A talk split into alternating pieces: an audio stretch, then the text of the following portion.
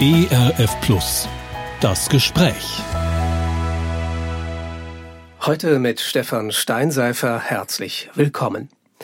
Mit Anfang 20 hat man das Leben noch vor sich und der Tod ist weit entfernt. Doch das ändert sich von einem Tag auf den anderen, wenn man mit der Diagnose Krebs konfrontiert wird. So geschehen bei meinem heutigen Studiogast. Lydia Brauburger heißt sie und studiert gegenwärtig in Gießen das Fach Gesundheitsförderung. Herzlich willkommen auch dir, Lydia. Hallo. Hallo. Ja, ich ähm, habe mal so Revue passieren lassen, wenn ich schon so alles als Studiogast hier ähm, bei ERF Plus das Gespräch hatte. Und das waren einige Menschen, die ja von dieser Diagnose Krebs überrascht worden sind. Und ja. ich denke mir oder habe den Eindruck, jede Geschichte ist anders. Und ich ja. bin jetzt sehr gespannt auf deine persönliche Geschichte. Wie bist du also mit dieser Diagnose konfrontiert worden? Ich habe ja schon gesagt, Anfang 20 warst du damals, also du bist jetzt genau. immer noch äh, Mitte 20, glaube ich jetzt, ja. ja. Ähm, also vor ein paar Jahren war das. Äh, wie kam das? Erzähl mal.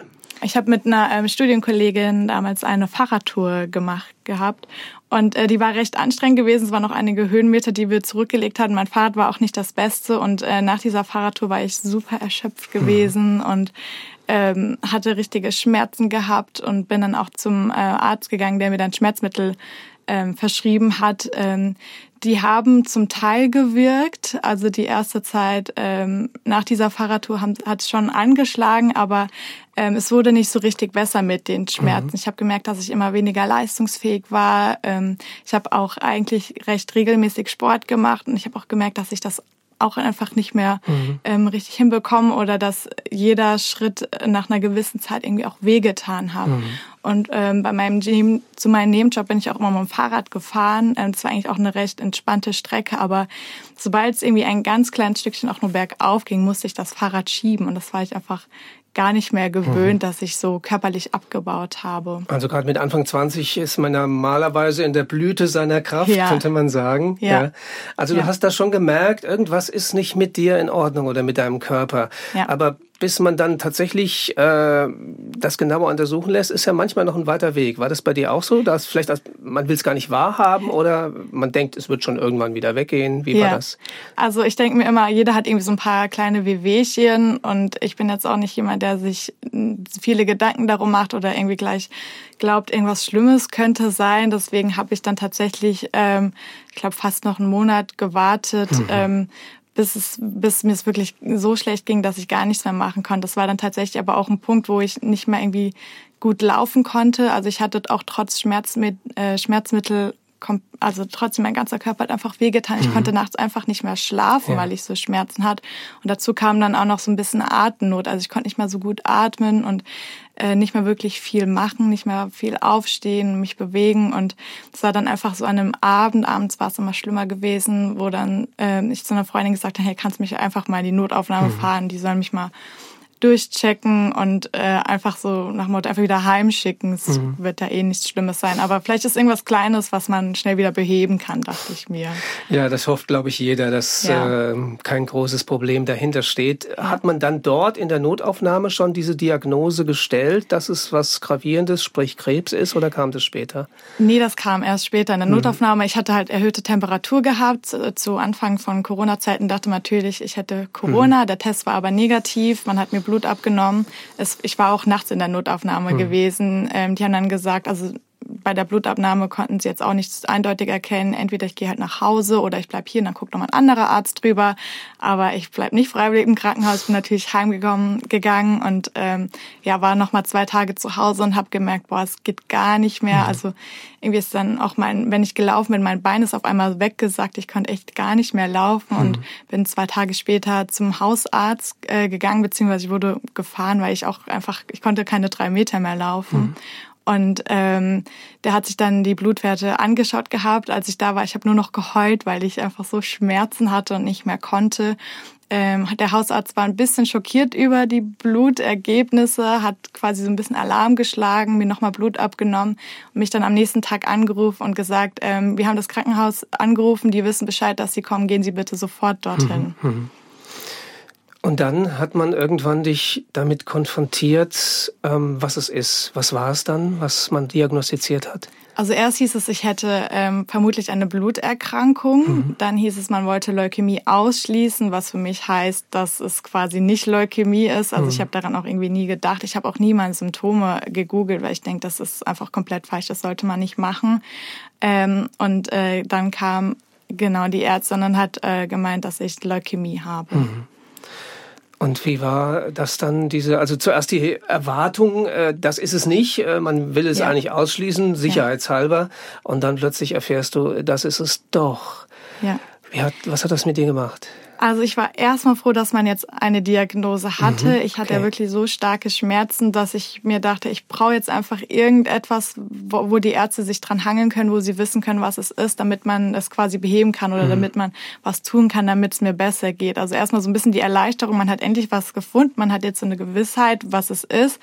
Ähm, andererseits war ich recht gefasst und äh, wollte es irgendwie vielleicht auch nicht zu nah an mich rangehen lassen, mhm. damit es mich quasi nicht kaputt macht. Ich wollte irgendwie stark sein und ähm, ja, positiv auch einfach mhm. da rangehen. Ich wusste auch nicht, also Leukämie äh, war mir schon klar, dass es Krebs ist und äh, ich hatte auch so ein gewisses Bild von kranken Menschen vor Augen, aber ähm, ja, ich wusste nicht genau, was das jetzt für mhm. mich bedeutet. Ja. Jeder hat ja oder jeder kennt ja in der Regel Menschen, die an Krebs in welcher Form auch immer erkrankt sind schon ja. mal. Und dann kennt man ja auch Leute, die es geschafft haben, in ja. Anführungszeichen, Leute, die es nicht geschafft haben. Ähm, war mhm. da bei dir auch gleich so, ja, vielleicht auch eine Art Todesangst da oder war das erstmal weit weg? Ähm, ich habe schon auch nachts drüber nachgedacht, okay, Leukämie, hm, man, ja, oder Krebs, man weiß ja schon, dass viele daran sterben. Mhm. Ich kannte mich jetzt nicht mit, ich sage jetzt mal mit Zahlen und Fakten da ja. äh, mit aus, wie das, ja, wie gute Chancen da stehen, dass man das ähm, schafft oder nicht. Aber ich habe einfach, ja, manchmal habe ich mir gewünscht, auch zu sterben, weil es einfach echt richtig eine Leiterfahrung quasi mhm. war, es wirklich super anstrengend war, also die Therapie oder auch die Schmerzen gerade ja. auch am Anfang. Mhm. Ähm, aber ich habe einfach von Anfang an gesagt, hey Gott, ähm, ich vertraue dir, du weißt, was du tust und ähm, du wirst da irgendwie mit einem Plan haben. Und wenn du möchtest, dass, dass äh, ich sterbe, dann, dann werde ich sterben, dann bin ich bei dir, dann geht es mir gut. Äh, wenn du möchtest, dass ich weiterlebe, dann äh, ja, wirst du auch dafür sorgen, dass ich das ähm, gut überstehe. Mhm. Also mir war das schon bewusst mit dem, dass ich ähm, sterben könnte, aber ich wollte das ähm, ja einfach, einfach Gott auch direkt abgeben. Mhm. Wir kommen da gleich nochmal etwas intensiver darauf zu sprechen, wie du das auch mit deinem Glauben auf die Reihe gekriegt hast. Ja. Ähm, ich will jetzt nochmal auf äh, ähm, äh, sozusagen eine andere Seite blicken. Das eine ist, wie man selber mit so einer Diagnose klarkommt. Das ist ja schon schwer genug. Aber das andere ist, ähm, wie kommen äh, die nächsten Verwandten, sprich deine Eltern damit ja. klar oder deine Freunde. Ähm, wie war das? Äh, irgendwann hast du es ihnen ja auch sagen müssen, ähm, was mit dir los ist. Ähm, ja, ja, wie sind die mit diesem Schock Schock umgegangen, deine Eltern zum Beispiel? Ja, also ich habe zu der Zeit ungefähr drei, vier Stunden von zu Hause, von meiner Heimat entfernt äh, mhm. gewohnt und studiert. Und ähm, ich hatte meinen Eltern nicht gesagt gehabt, dass es mir nicht gut geht. Und ich habe sie auch erst angerufen gehabt, als ich im Krankenhaus war und es noch hieß, ich hätte ähm, ja eine Bluterkrankung. Mhm. habe ich halt meine Eltern angerufen, habe gesagt, mir geht's nicht so gut, ich bin im Krankenhaus, aber ihr müsst jetzt nicht kommen, weil ich wusste, es ist auch ein langer Weg und ich mhm. wollte nicht, dass sich meine Eltern Gedanken machen.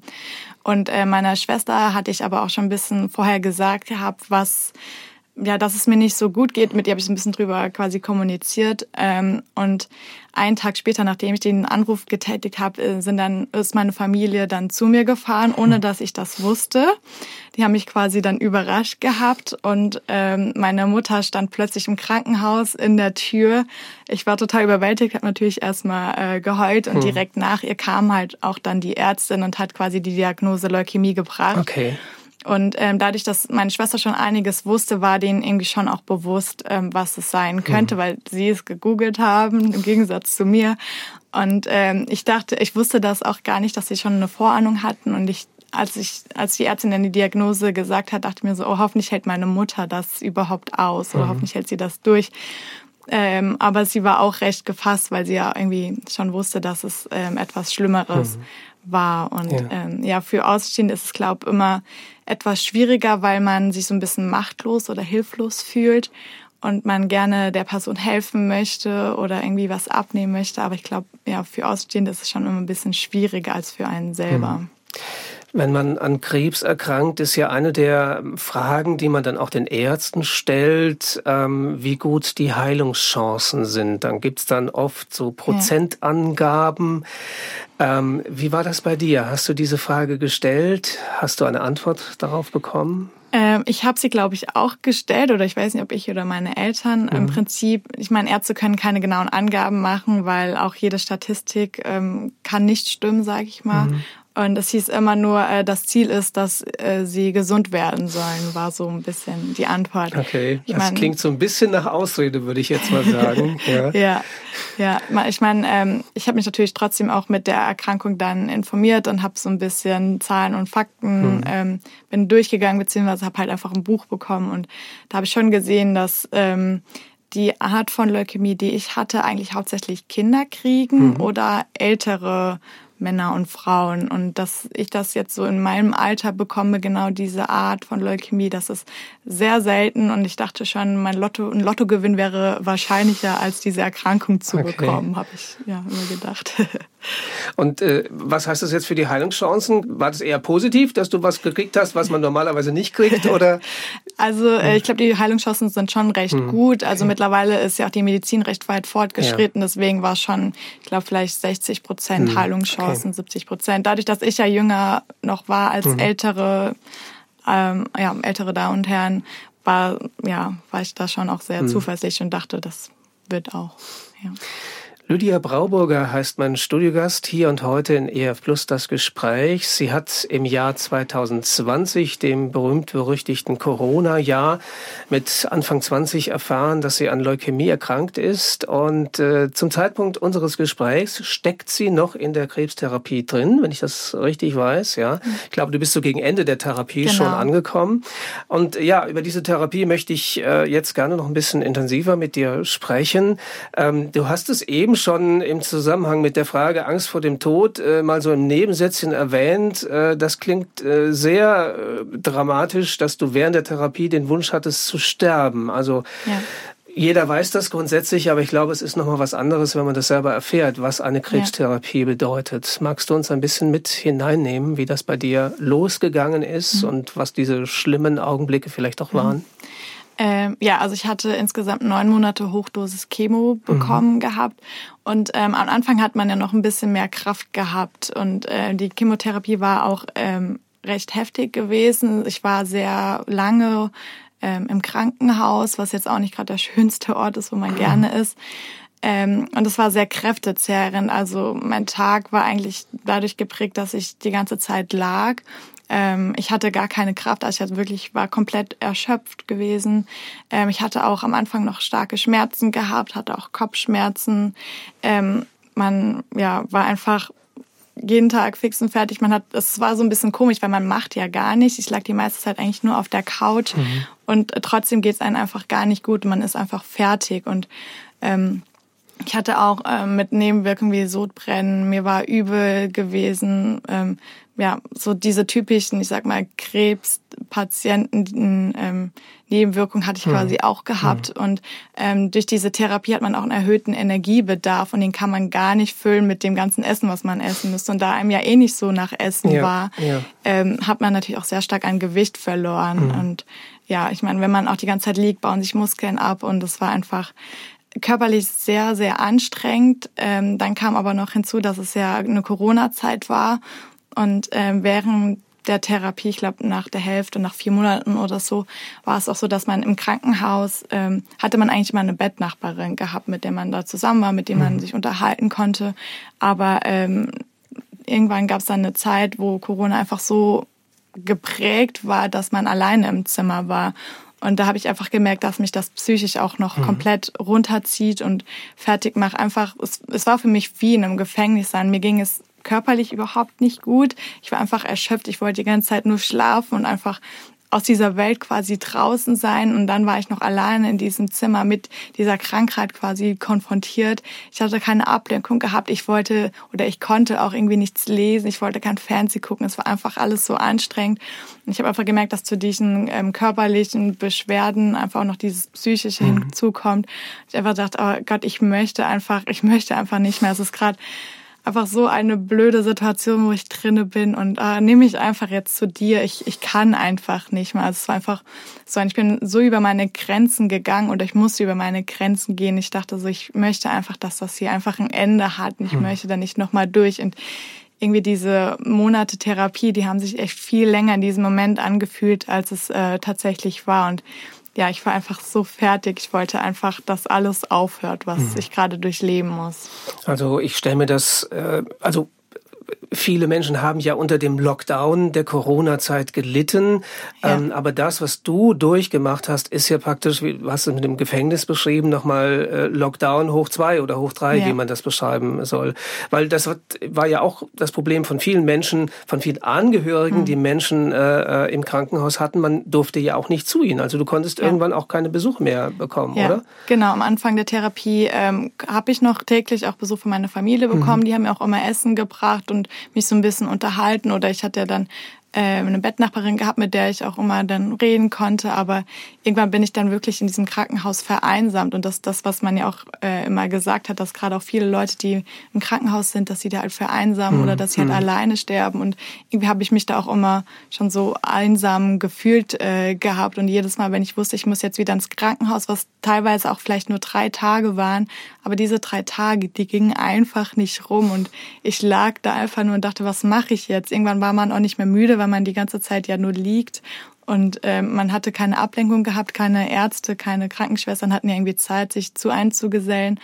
Und äh, ja, das war irgendwie schon eine sehr, sehr herausfordernde Zeit für mhm. mich. Du bist aber eben nicht nur sozusagen angebunden im Krankenhaus gewesen, sondern es gab mhm. immer wieder auch Phasen, wenn ich das richtig verstanden habe, wo du raus durftest. Ja, ja also so Erholungen zwischen diesen genau. Chemotherapiebehandlungen. Und äh, da ist dann ja auch die Frage, ähm, wie geht man ähm, äh, in der Öffentlichkeit, in Anführungszeichen, äh, mit so einer Erkrankung mhm. um? Da gibt's ja unterschiedliche Verhaltensweisen von Betroffenen. Manche ähm, machen aus ihrer Krebserkrankung, soweit es überhaupt möglich ist, ein ganz großes großes Geheimnis. Die sagen, mhm. das soll keiner wissen, gerade weil man eben weiß, die Umwelt reagiert nicht, ähm, manchmal nicht besonders klug oder sensibel darauf. Ähm, und, oder auch mal, weil man denkt, äh, das muss ich alleine durchstehen, mir kann eh keiner helfen. Ähm, was war so dein, dein Umgang mhm. mit der Erkrankung? Hast du ein Geheimnis draus gemacht? Hast du offen darüber gesprochen? Wie war das bei dir?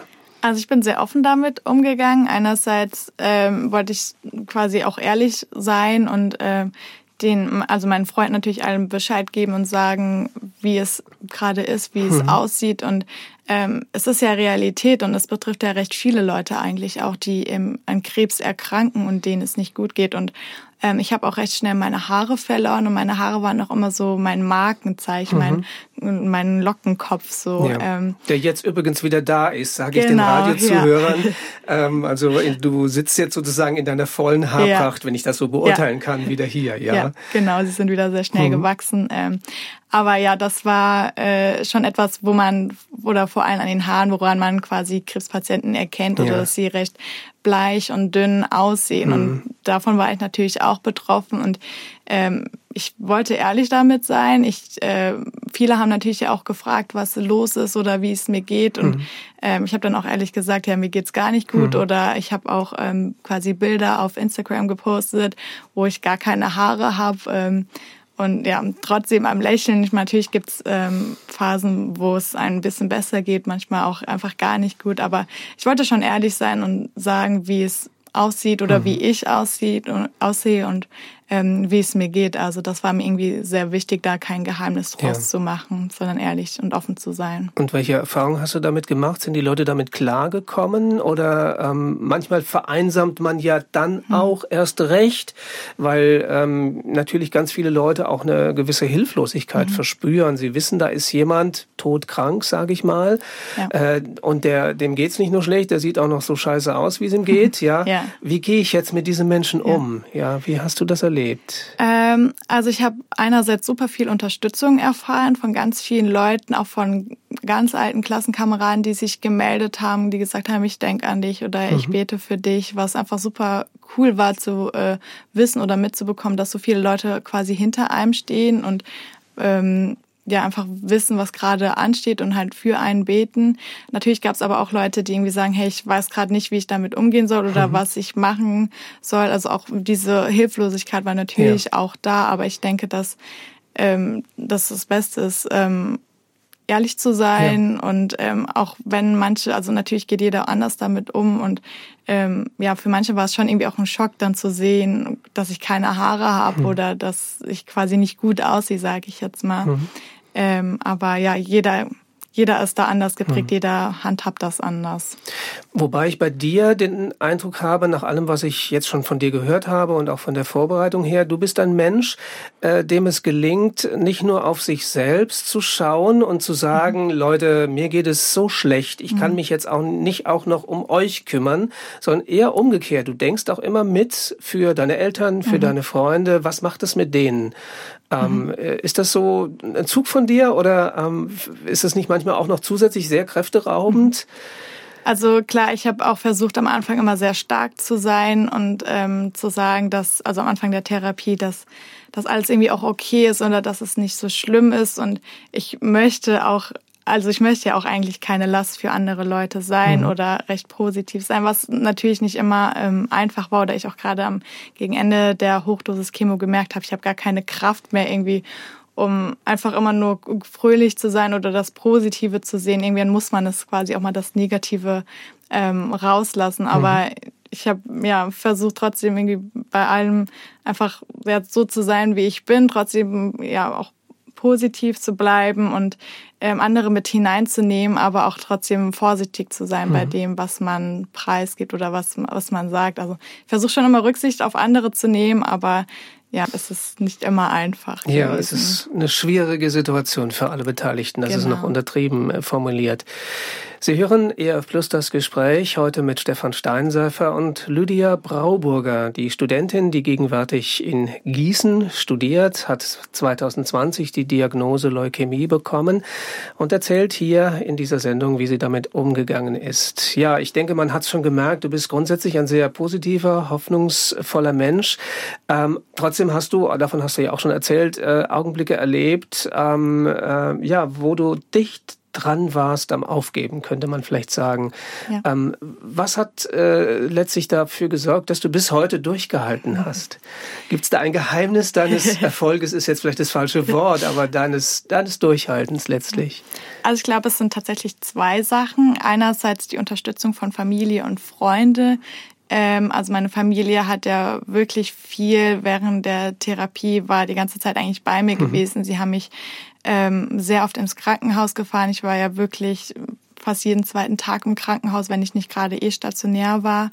Ähm, sie haben sehr viel geopfert für mich. Ähm, ich hatte äh, viele Freunde gehabt, die mir regelmäßig geschrieben haben, die mich ermutigt haben. Ähm, auch eine, die ganze Gemeinde, die quasi hinter mir stand und viele Leute, die für mich gebetet haben. Und das war mir einfach ähm, ja super wichtig oder ich fand es einfach schön zu wissen, dass Leute für mich vor Gott einstehen, mhm. gerade weil ich auch selber oft nicht die Kraft hatte, in der Bibel zu lesen oder ähm, zu beten, einfach weil ich so erschöpft war. Und ich glaube, einerseits diese Unterstützung, die man familiär und von Freunden einfach bekommen hat, das hat mir einfach super viel Kraft und äh, Mut gegeben.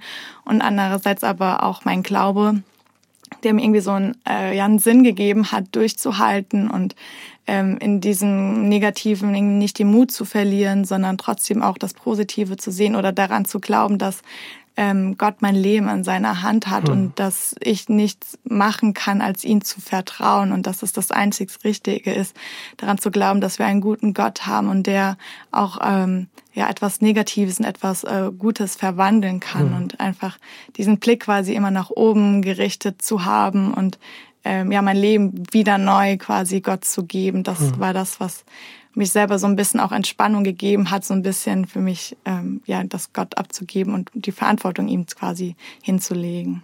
Stichwort Verantwortung, das ist natürlich auch ein Gedanke, den vielleicht der ein oder die andere hat in dieser Situation, die Warum-Frage zu stellen. Also warum mutest du mir das zu? Ja, gerade vor dem Hintergrund, dass du sagst, diese Art von Leukämie ist eigentlich gar nicht für Menschen in deinem Alter gedacht, in Anführungszeichen. Ja, ja.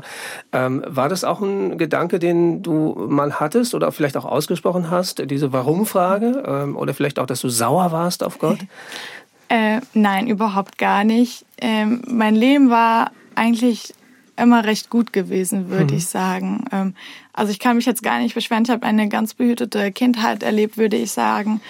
Und ähm, habe bis jetzt nicht oder hatte bis dahin einfach nichts Negatives wirklich erlebt gehabt. Und wir, ich meine, wir sind so gut darin, das Gute aus Gottes Hand zu nehmen, aber wenn es darum geht, was Negatives ähm, wenn wir was Negatives erfahren, dass wir dann Gott ganz schnell anklagen. Und wir mhm. dürfen ihn anklagen, das ist vollkommen okay. Und Gott möchte uns ja gar nichts Negatives geben, aber er lässt es ja trotzdem auch geschehen, dass wir mhm. Negatives erfahren. Aber wie gesagt, er kann ja trotzdem aus diesem Negativen auch etwas Gutes entstehen lassen. Und für mich war das nie irgendwie eine Anklage gewesen. Ich dachte, ich nehme das, was Gott mir gibt und versuche das Beste daraus zu machen mhm.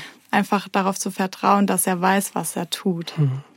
Hast du oder könntest du sagen, dass du Gott in dieser Zeit auch noch mal ganz neu kennengelernt, vielleicht auf eine besondere Art und Weise auch erlebt hast? Also ich denke gerade an die Zeiten, wo man von allen Menschen verlassen ist, wo gar niemand äh, zu einem kommen kann. Ja. Da könnte es ja sein, dass man dann erlebt, äh, ja, gerade in diesen Situationen ist Gott immer noch da. Hast du das so erlebt? War das so?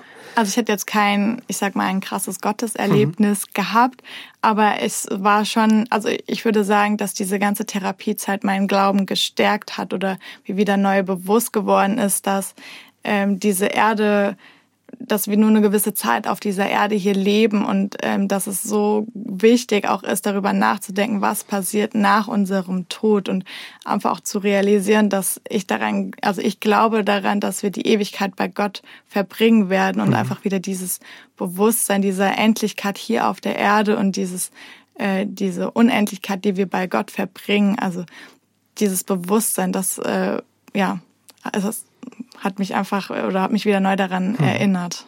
Also diese Perspektive hat dich sozusagen äh, getröstet zu wissen, selbst wenn es nicht gut ausgeht, ja. äh, geht es irgendwie dann doch gut aus. Kann man das so ja, sagen? Genau, das hast du sehr gut gesagt. Ja. ja, doch. Also einfach ja im Prinzip wieder dieses Vertrauen darauf, dass Gott etwas Gutes äh, vorhat oder dass Gott ein guter Gott ist, der ähm, ja, im schlimmsten Fall, oder wir würden ja sagen, im schlimmsten Fall sterben wir, aber mhm. das Schlimmste ist gleichzeitig ja eigentlich auch das Beste, was wir erleben können, wenn wir daran glauben, dass wir bei Gott in der Ewigkeit sein werden und dass es uns dort gut gehen wird, dass wir dort kein Leid erfahren werden, dann ist es ja eigentlich etwas Schönes, quasi mhm. zu sterben.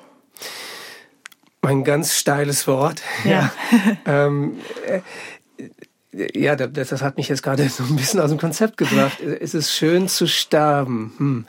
Ja, äh, das erinnert mich so ein bisschen an eine Bibelstelle, ja, wo, wo der Apostel Paulus, glaube ja. ich, sagt, ich hätte Lust äh, abzuscheiden oder so im alten Lutherdeutsch heißt es so und beim Herrn zu sein. Also das ist das ja. Schöne, dass man dann irgendwie noch dichter bei Gott ist, oder? Ja. Das ist der Gedanke. Also ich hatte auch äh, früher echt immer Angst gehabt vor dem Tod oder dachte mir so, es ist trotzdem sowas Ungewisses irgendwie, was danach passiert, aber letztendlich, wenn wir unseren Glauben haben oder wenn wir wirklich Gott vertrauen, dann wissen wir, dass, dass es was Gutes ist, was auf uns wartet und etwas, was uns eigentlich nicht Angst machen sollte. Mhm. Und ich glaube, viele Leute sind davon geprägt, irgendwie von dieser Angst oder wir sind so auf dieses Leben hier fokussiert, dass wir gar nicht daran denken, dass wir jetzt vielleicht sterben können, auch in jungen Jahren. Ich meine, wir wissen nicht, ob wir jetzt noch 70 Jahre leben, ob wir morgen sterben. Das liegt nicht in unserer Hand. Mhm. Aber egal was kommt danach, wenn wir an Gott festhalten und wenn wir darauf vertrauen, dass was Gott uns verspricht, was, was er sagt, was uns erwartet, dann können wir uns ja eigentlich freuen. Klar, wir lassen Freunde und Familie zurück auf diese Erde und es ist traurig, aber wir, wir uns erwartet etwas Großes mhm. und etwas Schönes und das sollte uns eigentlich zuversichtlich sein und uns eigentlich sollte es uns Freude bereiten, aber es ist trotzdem so eine Unsicherheit, glaube die bei allen dabei ist. Deswegen hält es dann doch meistens hm. uns in Grenzen. Wobei das Erstaunliche ja ist, dass diese Haltung jetzt ja nicht dazu geführt hast, dass du gesagt hast, ach, eigentlich ist es mir viel lieber, dass ich sterbe. Ich höre jetzt auf mit dieser quälenden mhm. Chemotherapie und äh, gebe mich ganz in die Hand Gottes, ähm, sondern du hast die ja weitergemacht mit dieser Therapie bis heute. Genau, ja. Ich habe sie recht gut durchgezogen. Ich habe schon mal ähm, eine Therapie quasi ausgelassen, aber das war auch mit dem Arzt abgesprochen. Das mhm. war auch nur was Kleines. Ähm, ich meine, ich kann entweder sagen, okay, ich lasse jetzt alles quasi Gott entscheiden, den Zufall überlassen, aber Gott kann ja genauso gut durch die Therapie quasi wirken. Deswegen, mhm. ich habe es schon durchgezogen und äh, genau, ich bin immer noch in Therapie ähm, und ja. Also kann man sagen, dass, dass man mit dieser Haltung nicht eben aufgibt, mhm. sondern weiterkämpft, aber ein Stück weit gelassener kämpft. Mhm. Ja. Nicht so verkrampft äh, wie jemand, der eben diese Perspektive nicht hat. Ja, genau. Eigentlich, ja, das, was mhm. du gerade gesagt hast, einfach entspannt damit sein und ja, Gott zu vertrauen und weitermachen, nicht aufgeben und ähm, ja, zuversichtlich mhm. daran gehen. Wir gucken gleich in die Gegenwart rein, wie es heute bei dir aussieht, aber ich möchte gerne noch einen Namen ins Gespräch einbringen, der auch eine gewisse Bedeutung für dich gehabt hat. Du hast ja gesagt, was dir geholfen hat in dieser Zeit, war zum einen dein Glaube, zum anderen aber eben auch deine Eltern und äh, deine Freunde. Und du hast auch in, äh, während der Therapie jemanden kennengelernt, der ähnlich wie du an Krebs erkrankt ist und der einen etwas bekannteren Namen hat hat als du. Ich äh, will auf Philipp Mickenbecker hinaus. Ähm, mhm. äh, wie seid ihr, also äh, für alle, die ihn nicht kennen, äh, ein, ein be bekannter YouTuber, der mit seinem Zwillingsbruder, glaube ich, einen Kanal in YouTube betrieben hat, die Real Life Guys. Mhm. Ich habe extra meine Tochter gefragt, ob, sie, ob ihr das was sagt. Es sagt ihr etwas. Ähm, also nicht ganz meine Generation, aber deine Generation. Ja. Ähm, wie habt ihr euch kennengelernt? Ähm, das lief über Arbeitskollegen meiner Eltern. Ähm, Philipp hatte ja ein Buch rausgebracht gehabt und ähm, dadurch ist dann quasi der Kontakt über die Arbeitskollegen entstanden, mhm. dass ähm, äh, ja wir quasi Nummern ausgetauscht haben und dass wir ähm, zusammen telefoniert haben. Ja. Ach so, ihr seid euch nicht, ich dachte, es wäre im Krankenhaus irgendwo, dass ihr euch nee. da über den Weg gelaufen seid. Nee. Das so war es nicht, ja. Nee. Okay. Ähm, äh, von einem YouTuber erwartet man ja sozusagen, dass er sehr ähm, offen, kommunikativ mit mhm. äh, seiner Krankheit umgeht. Er hat da auch eben ja. in YouTube äh, einige Videos gepostet, wo er davon erzählt hat. Ähm, ja, wenn es nicht zu persönlich ist, magst du ein bisschen erzählen, wie ihr euch ausgetauscht habt und was dir, wie, wie dir dieser Austausch mhm. vielleicht auch geholfen hat in deiner Situation? Mhm.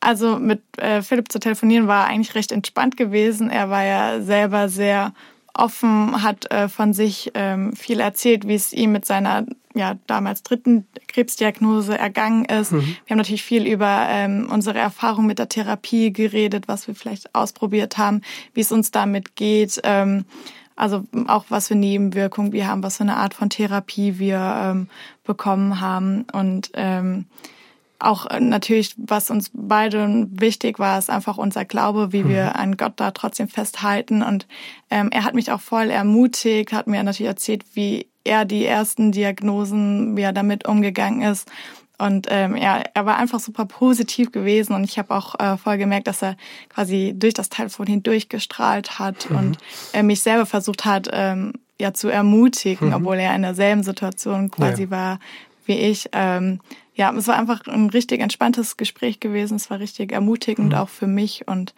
ähm, ja, wir haben uns einfach viel ausgetauscht. Mhm. Ähm, ja. Ich glaube, das ist natürlich schon nochmal was anderes, gilt für alle Bereiche, wenn man sich mit jemandem unterhält, der das Gleiche durchmacht wie man selber. Also mhm. Außenstehende ja. reden letztlich ja doch immer so ein bisschen wie die Blinden von der Farbe. Und hier ist jemand, äh, mit dem man auch über die Details einer Chemotherapie genau. sprechen kann. Ja. ja, es war einfach cool, dass man mit sich mit jemandem austauschen konnte, der einen versteht. Mhm. Also der, manchmal muss man gar nicht viele Worte benutzen, um zu beschreiben, wie es einem geht und der Gegenüber versteht es einfach, was man gerade durchmacht und das ist natürlich irgendwie äh, ja richtig entspannt gewesen oder richtig cool gewesen, endlich verstanden zu mhm. werden, mhm. vollkommen verstanden zu werden und äh, zu wissen, dass der andere das irgendwie auch durchgemacht hat und ähm, trotzdem aber auch positiv sein. Also einerseits diese Krebsdiagnose, die uns quasi verbunden hat, weil wir uns ja beide blind verstehen, sage ich mal. Mhm. Andererseits aber auch den Glauben oder die Hoffnung, die wir trotz dieser Diagnose haben, sich da auch auszutauschen. Das waren so zwei Ebenen, was uns, ich sag mal, verbunden hat und was äh, ich einfach richtig, also was mir gut getan hat, mhm. verstanden zu werden. Nun ist es ja so, dass Philipp Mickenbecker im Juni 2021 an seiner, was sagtest du, dritten, dritten, ja. dritten Krebserkrankung tatsächlich gestorben ist. Ja. Ähm, was hat das mit dir gemacht? Das ist ja nach all dem, was du jetzt erzählt hast, dann doch nochmal, ja, wie so ein Schlag ins Kontor, ja, ähm, mhm. was auch nochmal die Perspektive zeigt. Es kann auch, ja, schlecht ausgehen. Ja. ja. Genau, also das hat mir das, also sein Tod hat mir das natürlich nochmal bewusst gemacht, dass es anders ausgehen kann oder mhm. dass ich sag mal, nichts äh, sicher ist oder man auch nicht weiß, ob der Krebs vielleicht zurückkommen kann. Das kann natürlich immer passieren. Ich meine, bei ihm war es die dritte Krebsdiagnose, bei mir ist es ja die erste mhm. gewesen.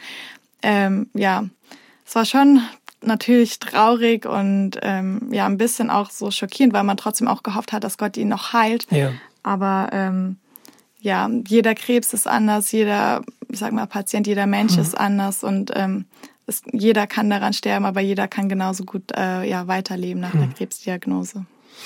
Ja, und wie du gesagt hast, äh, diese Perspektive, die man als Christ hat, ist dann nochmal etwas, was äh, ja sozusagen alles überstrahlt. Ich weiß nicht, ob das ja. zu, zu rosig formuliert ist, aber Nö. ja, okay. das passt, gut. ja. Ja, blicken wir ähm, dann jetzt mal auf äh, das gegenwärtige Leben von Lydia Brauburger. Ähm, äh, so eine Diagnose Krebs, die macht ja zunächst mal einen ganz großen Strich durch alle Pläne, die man vielleicht hatte, ja. durch alle Aktivitäten, in denen man drin steckte. Du hast gesagt, du warst sehr sportlich äh, die ganze Zeit und du hast auch mhm. ähm, ja ein Studium äh, gehabt. Ähm, wie sieht jetzt dein Leben heute aus? Ist so eine gewisse Normalität wieder eingekehrt oder bist du immer noch so ein bisschen im Ausnahmezustand? Also es ist äh, auf jeden Fall wieder eine gewisse Normalität eingekehrt, dadurch, dass ich äh, wieder ausgezogen bin. Also ich habe während der Therapie äh, bei meinen Eltern zu Hause mhm. gewohnt. Mittlerweile ähm, wohne ich aber in einer WG und ähm, ich bin ja im letzten Semester meines Bachelorstudiums äh, erkrankt und musste jetzt nur noch meine Bachelorarbeit schreiben. Mhm. Und da bin ich jetzt auch gerade wieder dran. Also mir geht es zumindest so weit gut, dass ich wieder eigenständig, selbstständig quasi leben kann, dass mhm. ich wieder mein Studium aufnehmen, beziehungsweise hoffentlich dieses Jahr dann auch beenden kann. Ähm, aber trotzdem bekomme ich noch äh, Chemotherapie. Also ich nehme äh, jeden Tag äh, Tabletten. Das sind einfach niedrig dosierte Chemotherapie, mhm. die trotzdem, auch wenn es niedrig dosiert ist, seine, ihre Aufgabe erfüllen. Also ich habe immer noch auch Nebenwirkungen oder Nebenwirkungen, Nachwirkungen von dieser ganzen ähm, Hochdosis Chemo mhm. auch noch. Aber du musst ähm, nicht mehr in eine Klinik und bist dann mehrere Tage lang sozusagen gebunden oder so. Nee, ja. ich muss äh, nur noch alle drei Wochen in eine Klinik um äh, zur Blutkontrolle, mhm. aber ja. jetzt ich bin nicht mehr stationär da. Mhm. Genau. Und ähm, ja, aber jetzt auch nur noch bis zum 26. Januar, also auch nicht mehr lange. Dann bin ich tatsächlich mit zwei Jahren und sieben Monaten Chemotherapie endlich äh, fertig. Und hm. äh, ja, das ist so das Ziel meines Jahres, endlich dieses nächste Kapitel quasi ähm, abzuschließen. Mhm. Gilt man dann irgendwann als geheilt oder äh, gibt es da einen speziellen Ausdruck für, was sozusagen ein Stadium jetzt ist? Mhm. Also ich bin krebsfrei. Mhm. Dieses krebsfrei war aber auch schon oder wurde recht schnell quasi diagnostiziert, weil äh, die Therapie bei mir auch recht gut und schnell angeschlagen hat. Mhm. Als geheilt gilt man tatsächlich aber auch erst ähm, fünf Jahre nach der Diagnose. Mhm. Also ich habe quasi jetzt noch ähm, zwei Jahre, wo ich noch immer wieder mal zu einer Kontrolle in die Klinik muss, um zu schauen, dass auch weiterhin sich keine Krebszellen in meinem Körper befinden. Und äh, nach diesen fünf Jahren dann, also bei mir ist es 2025, bin ich dann ähm, gelte ich dann als geheilt. Mhm.